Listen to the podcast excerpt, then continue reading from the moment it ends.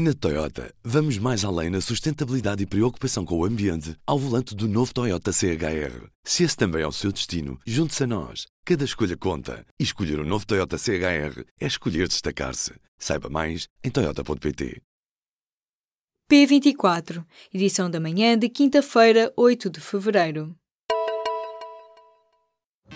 Apresentamos a nova gama de veículos híbridos plug-in. Uma tecnologia que veio para mudar o futuro. BMW iPerformance.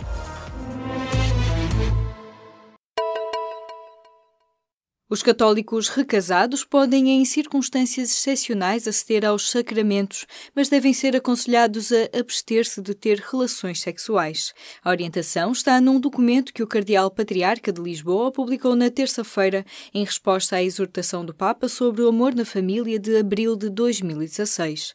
Dom Manuel Clemente assina algumas normas para regular o acesso aos sacramentos de pessoas em situação irregular, isto é, aquelas em que ao matrimónio sucedeu uma uma ruptura e um casamento civil com outra pessoa. Para o teólogo Anselmo Borges, pedir que pessoas que se admitem casadas não tenham vida sexual é contra a natureza humana. O teólogo considera que este é um texto muito mais restritivo do que as possibilidades abertas pelo Papa Francisco.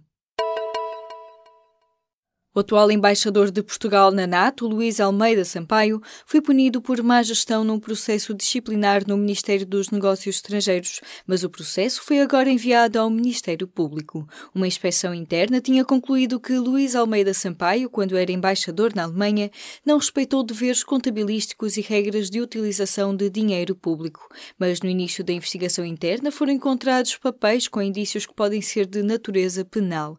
Almeida Sampaio foi embaixador em Berlim Berlim entre 2012 e 2015. O Futebol Clube do Porto bateu o Sporting nesta quarta-feira e fica assim mais perto da final da Taça de Portugal.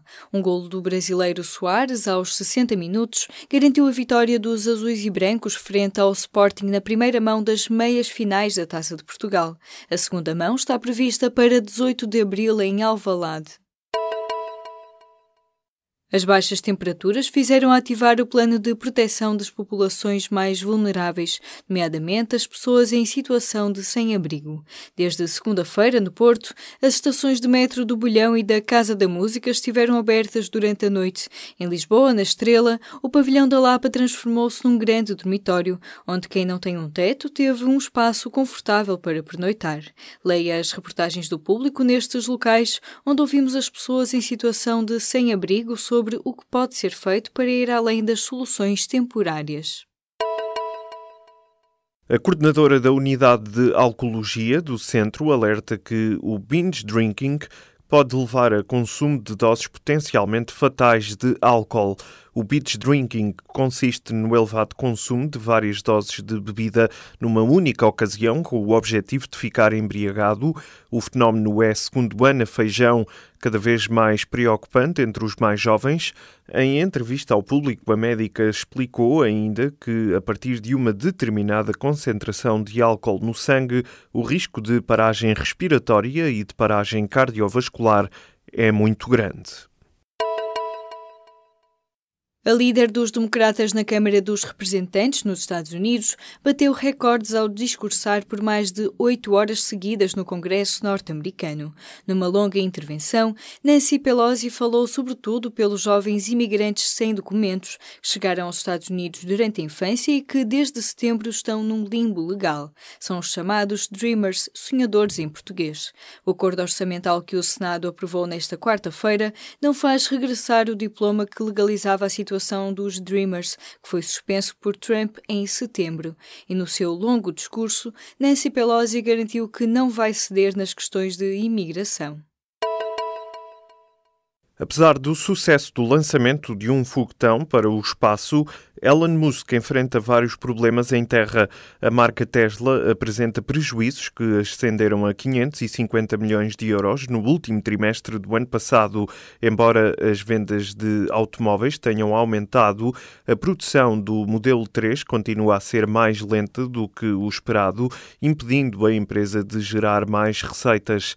Entre os fatores de risco que obrigaram a empresa empresa a rever os objetivos.